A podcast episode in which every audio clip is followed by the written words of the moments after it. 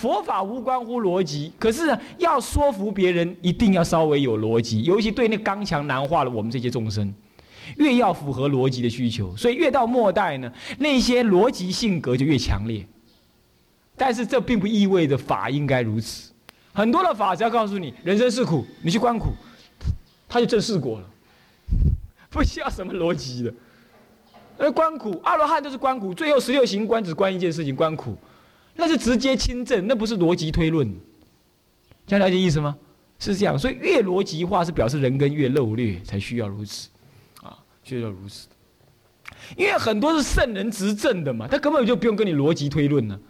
哎，妈妈告诉你说不要摸电风扇，这不需要推论的，因为你一摸你就给手给打断了，是不是啊？这哪需要推论？可是你不信呢？你不信，他只好这么说。他说：“因为你的手呢，只能够经受两磅的压力，可是电风扇在转起来的时候有三磅的压力，三磅压力会把两磅的东西、两磅压力耐性的东西给打断，所以你的手伸进去会弄断。因为我怕你弄断，所以我叫你不要摸电风扇，听到没有？然后就说好了，不要摸。他就这样，就这样嘛。”所以你说人跟肉略才需要讲的那么明白，是不是啊？不然以前的人该修道了，对，该修道了，他就修。现在来说，为什么该修道？修道有什么好处？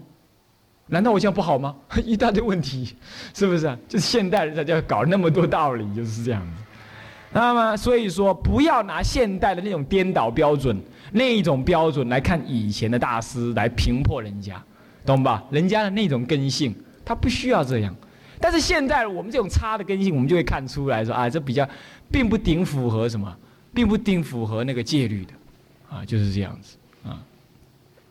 那么有了这种认识之后呢，啊，我们就啊体会到这个道理，再来，啊，一则小乘人呢，横位，那么呢，他是什么样子呢？他是这样子的，他是他的位是小乘人，他的行是做什么行呢？啊，他行做什么行呢？是这样子的，观四生灭逗点，知无我人逗点，善恶等性句点，是这样子。他他把它写成一段了，那你看不懂啊。小乘人恨位，他怎么恨法呢？这个恨位是什么恨？他这个位是怎么行呢？观四生灭，什么叫四生灭？现象，四就是现象。现象上的生灭差别相，男男女女好坏合理不合理，合不合不合乎逻辑，什么生啊死啊，苦啊乐啊，像这里是这样子啊。这观世生灭，那么呢，观察这些干嘛？观察这些生灭相，那么了知什么？了知无我人，我人就说，哎。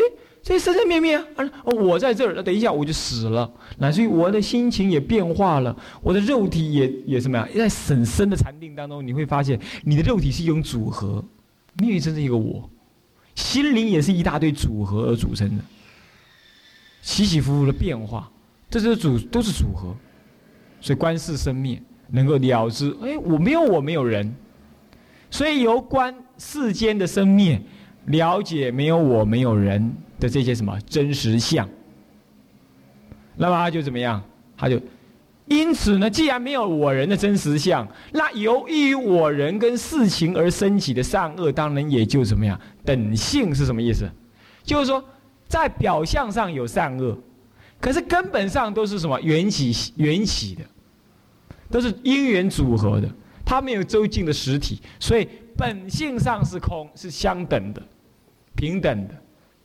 这样了解吗？比如说，现在你杀我，他会知道你来杀我，可是他知道说杀其实也在杀一些肉体的组合，杀我心灵的一种担忧。那杀我会很生气，我会很难过。那被杀了，这也是我的妄想而生起的。这他承认有这种妄想，你懂吗？他承认事项上的存在呢，他完全承认。所以他认为那是恶业，没错。他也定义那叫善，定义那叫恶，他都定义的。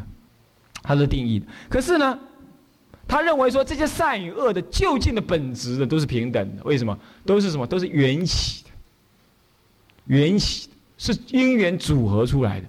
它没有最后永远是善，永远是恶，永远是好，永远是不好。他没有，所以他了解善恶的性质是平等的，等值，性质平等，啊，等性的。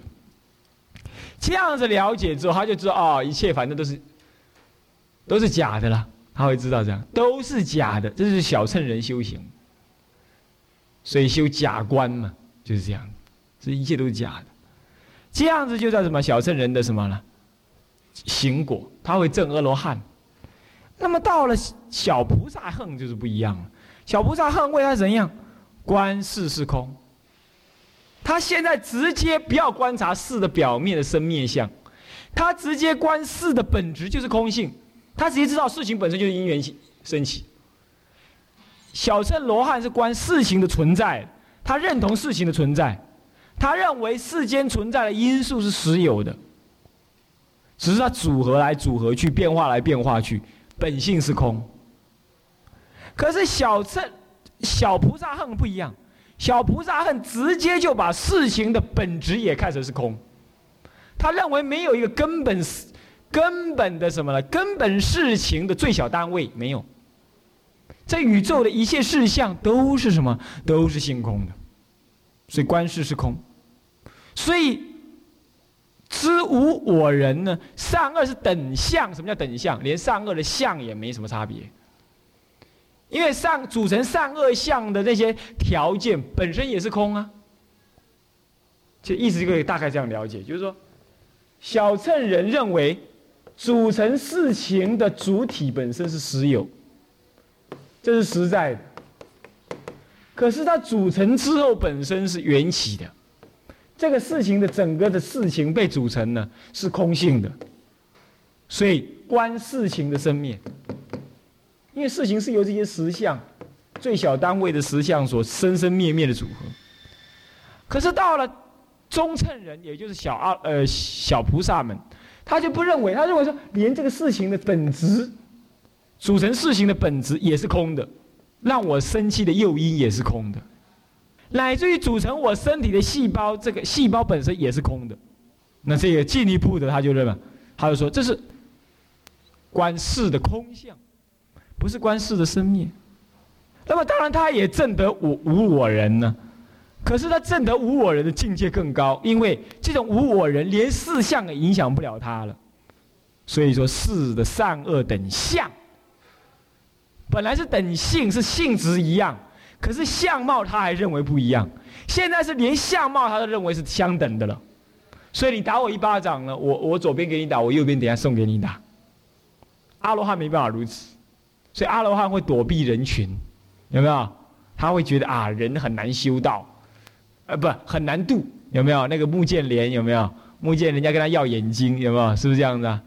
是不是这样子？哎，舍利佛，所以人家跟他要眼睛，他就给不了，他给了两粒眼睛，他就不想洗，不想度化众生，他会觉得啊，好繁杂哦，他有事项上的烦恼。可是到了小菩萨横的时候，他认为说眼睛也给等于不给。他来要一点不要，哎，能体会这个道理，能够什么？能够在善恶等相，他的相上的平等，善恶等相。那么呢，第三个就大菩萨恨，那就不一样了。大菩萨恨是怎么样？大菩萨恨的观世是心哦，你看注意啊，观世是心，其实在就近的空义上来讲，连心都是无的，哪能观心呢？事是心的，心事不是心的所依呀。事只是心，呃，事是心的所依，而心不是什么真理空性所依。他现在把空性依在心上面，这其实也是不就近义。不过呢，没有关系，他的道理他了解的更深。他讲法是这么讲法，他这样他说事是心，就说一切的事项都是唯心所现的，所以一言分别都是心，心是平等一位。但是为什么有种种的事项的差别呢？是因为我们的意、我们的言升起了分别。比如说，人与人都平等的，可是我们意念上就有过去的什么习性，我们分别那个好，那个不好。那么我们还把这个好与不好的感觉讲出来，每个人都把它表现出来。那么在语言当中，我们又起分别，分别又分别，头上安头再安头，这样子。那么这样子呢，就是什么呀？有了无量无边的什么了？华藏世界的出现，烦恼的世间也出现，因为我们起分别而有种种的差别相。所以就故色论云呢，这云不是逗点，不是顿号，不是不是不是句点，是冒号两点，把它改掉。从愿要位至就近位，名关中。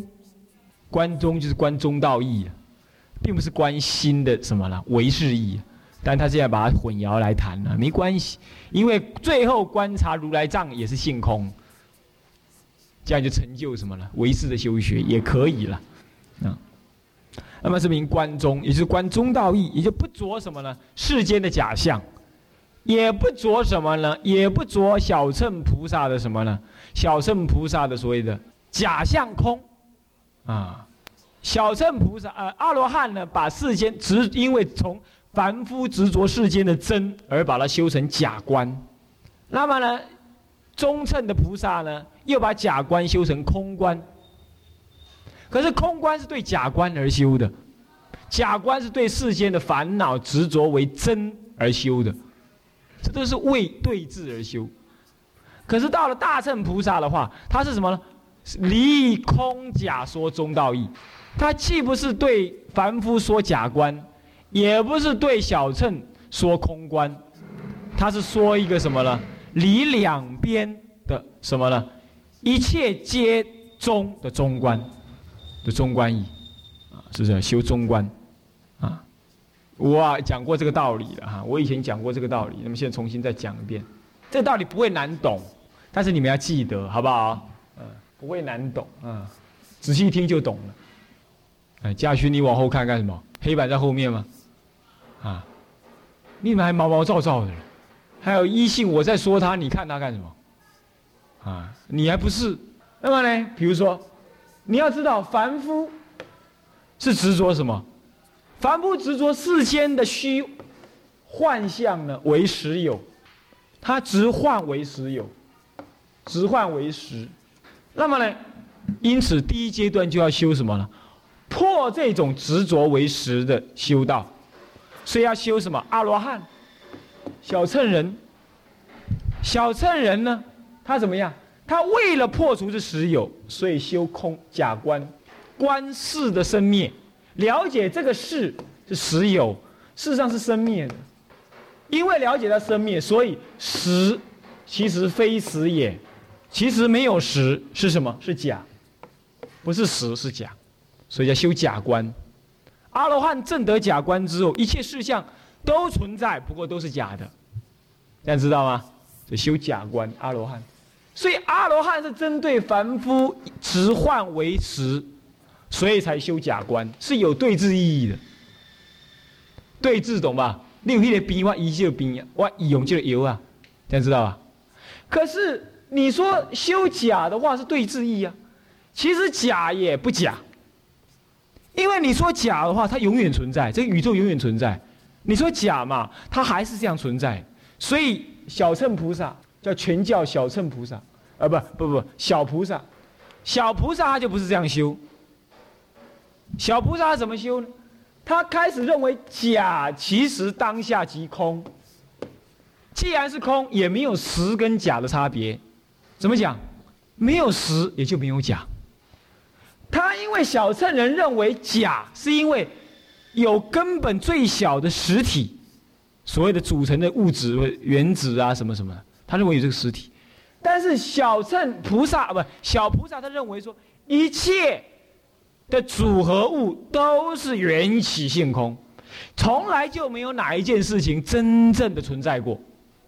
它都是无量无边的生灭，生灭，生灭，一切的存在都在生灭，生灭，生灭当中，从来就没有哪一件事情真正的出现过，因此也没有从来有没有哪一件事情真正的消灭过，无生又无灭嘛，所以观什么了？观生灭灭矣啊，所以他是把一切的假也观成空，连假，你说它是假，但是它有事，它有现象的反应。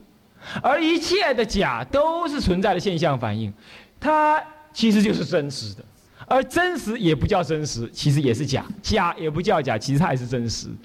比如说梦境，对梦中人来讲永远是真的；对醒的人来讲，我们说它是假；对梦中来讲是真的。所以说假其实并不假，它还是有作用。那么整个宇宙都是什么？你要说假都是假，没有一个真。所以假是对真而说啊。今天既然连真都没有了，那何何必说假呢？所以真假双明，这是对真而说，对实实法而说，说假，所以这也是对治法。所以说假就是什么呢？观察什么事事是空，观事是空啊。那么呢，善恶是等相，究竟是假嘛？究竟是不？究竟是空嘛？既然是空，哪还什么善恶呢？真与假本是呃呃，善与恶都是假所含摄的。他哪来什么哪来什么善与恶呢？所以这是空。可是请注意，这种空是对小乘罗汉修假观而说的。他是有空的对象而空讲空。可是到了大乘菩萨就不一样，他讲空，他讲中。是什么呢？它是这个也叫中，这个是什么？这个叫空，这个空是对假而说空。可是到了大圣菩萨，他讲一切皆空，连空亦空，是没有对象而说空，不再对治任何，乃至你连连起心动念的心本身也空性，成佛也是空，凡夫也是空。烦恼世间跟佛法的世间都是空性，当下如如的存在，乃至于什么阿罗汉的正德什么都是空性，他不对任何的对象说空，一切世间到处圆满是空，他在思想上面没有对哪一个人说空，没对没有对哪一个思想说空，一切法不立而说空，是这样子，那么这这一种是唯心弃入的。唯心气入，它不是由思维而而得的，懂吧？不是思维而得。那么一般来讲，禅宗说什么开悟，其实正得这样子，非思维而得的空性。他为什么开悟之后会这么样洒脱？因为体会这个空性嘛。体会空性，不对任何对立性说空，当下一切圆满是空，圆满当下一切圆满，当下一切圆满。所以说他行为才会表现出洒脱的样子，原因在这儿。原因在这儿，不过他四相上还不能空，所以还有习性，所以，所以说开悟的人还要有四修，原因在这里，还要有四修。但是那个时候呢，开悟的人他不用心修了，因为连心只要让他不动就可以，啊，不妄动，安在空性上就可以。修法是这样。啊，修法是这样，能体会你就点体会，不能体会没关系，你听一下就好了啦。啊，是这样。那么这个呢，要专心修的话，可以做得到，一辈子用功呢，用功的人可以做得到的。那就是人家的这些参禅的人，能够能够修的不错，就这样来。心要很细密、很警觉，落在那个地方，落在那一言不生，一个分别不升起，每个分别都不升起的那刹那当中，也就是没有任何的对立。一切皆圆满，善恶不存，所以你看《六祖坛经》里不思善不思恶，有没有？就是这样，它没有任何的对立，当下圆满。那种我很难说明的清楚了，但是呢，我告诉你说，我们能够体会。那那那是非一切对立的空境，这叫大乘法。那个时候，他随起一切的法修行，随起一切的习一切的什么了法去用功。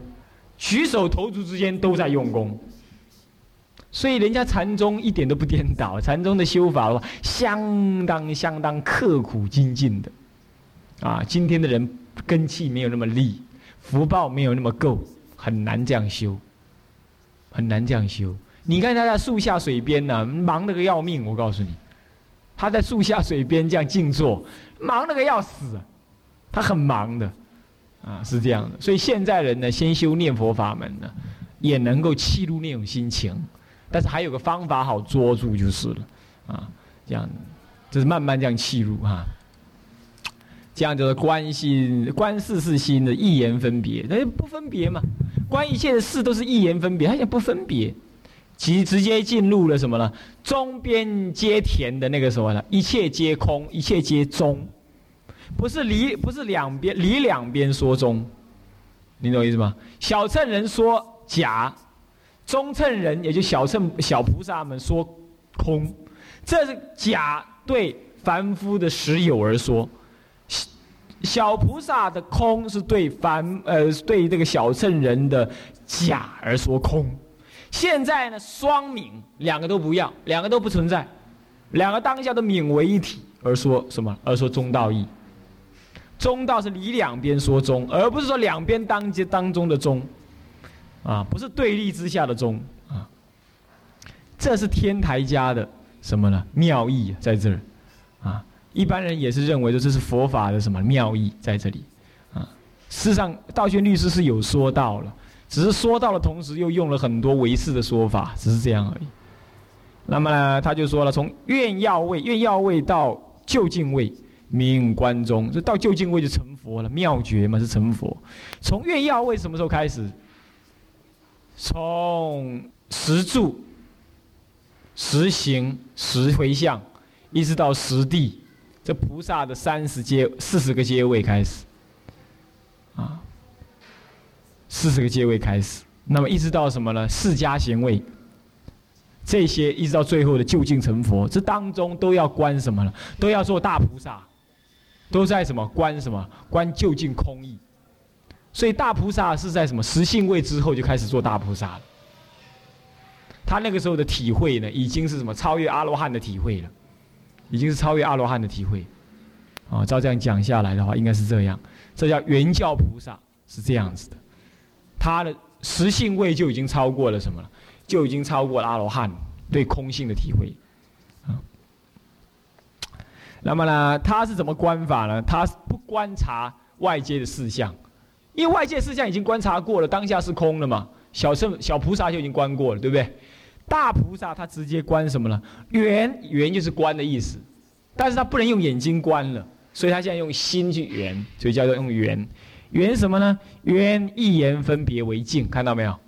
本来前面两个还在观外界的事项，现在要圆一言分别为净，圆你内心的意，圆你圆你内心的思想叫言呢。意就是什么呢？起心动念。那么呢，言是什么？言就是概念，概念跟思想不一样。思想是运用概念在运作的。比如说，当啊中国统一的时候，我们的佛教该怎么复兴？请注意，我们用了什么概念？统一、佛教、复兴、我们 这几个概念，看到没有？统一是一个概念呢。其实什么时候不统一？这个宇宙从来就没分割过啊！什么时候不统一？你的概念，你另外有统一的定义。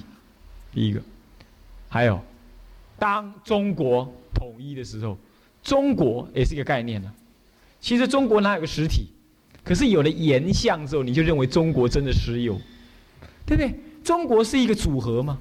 你要去找哪一个东西代表中国？没有，山河大地那些坟墓那些那些宝物那些古物都不叫代表中国。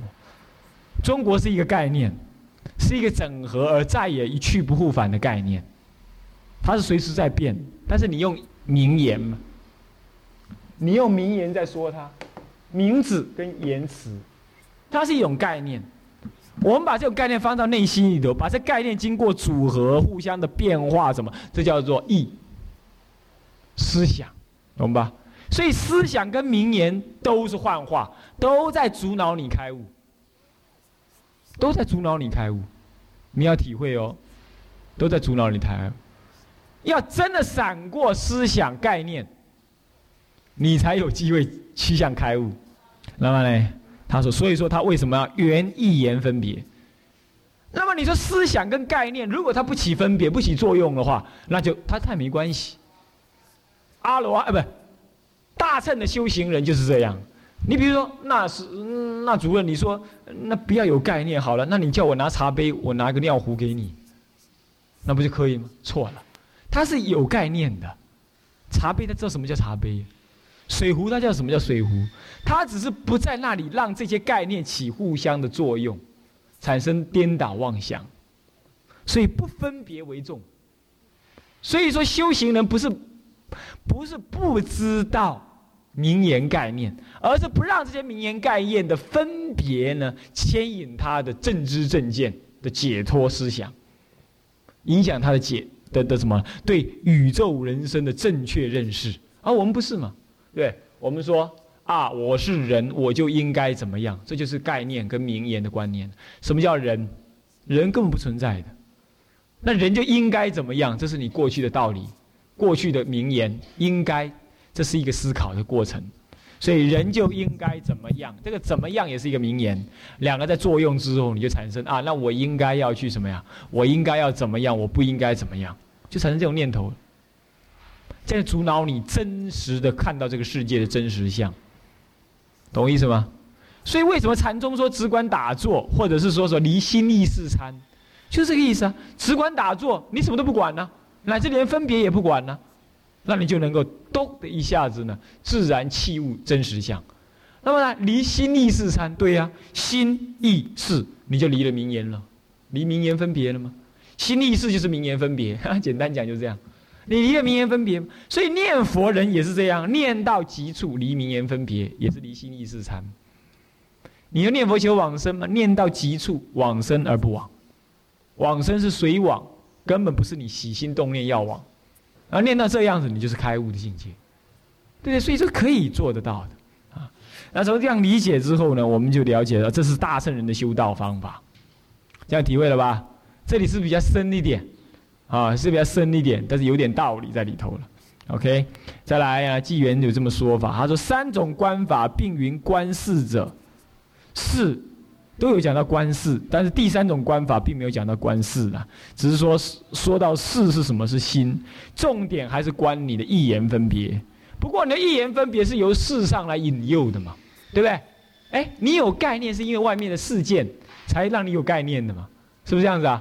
哎呦，好热哦，这是一个概念，这是外界的太阳照着你，你才会有这种概念，对不对？那你受到你肌肤的反应，你就产生这种坚固的分别概念。这也是让你不能了解真正太阳是什么，你懂吗？你了解的太阳是你的肉体去了解的，不是你真正的你去了解的，道理一样嘛？人家骂你，骂骂你，你你只感觉哦，我被骂了，是不是这样子啊？然后你就觉得哦，我好难堪哦，我好没有自尊哦，我只是表现我对我对人家的好感而已，我竟然被骂，乱不够意思的，在大庭广众之下被我。呢，失去了尊严。你已经没有了解真实意，你已远离了真实意，因为你所了解的骂是你的耳朵听到的，是你的心感受的，感受的那个所谓的骂，而你没有超越这些新的名言对立，去感受骂的背后的本质是什么，完全了解这个道理。那我们逃避被骂，我们逃避被处罚，我们逃避做错，我们逃避事情做不好。我们困扰事情做不好这一类都叫做名言贵利，要参的人要在这里参。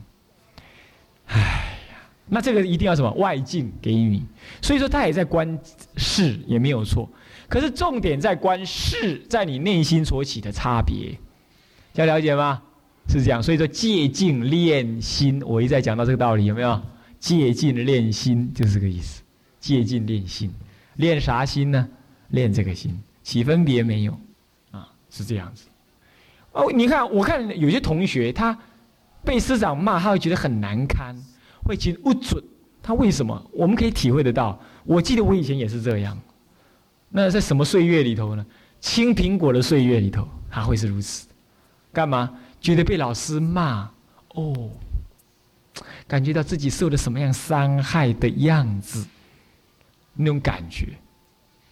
但是呢，你一定要从这里突突破，你一定要从这里突破，因为你要做一个修道人，你吃的是欧罗肥，干嘛？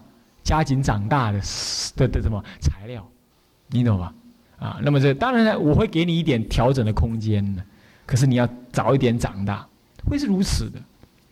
那么男众呢，你不要认为男生不会，男生也会，我告诉你，也会，但是相对是要稍轻一点，他们比较大而化之，比较不那么细腻。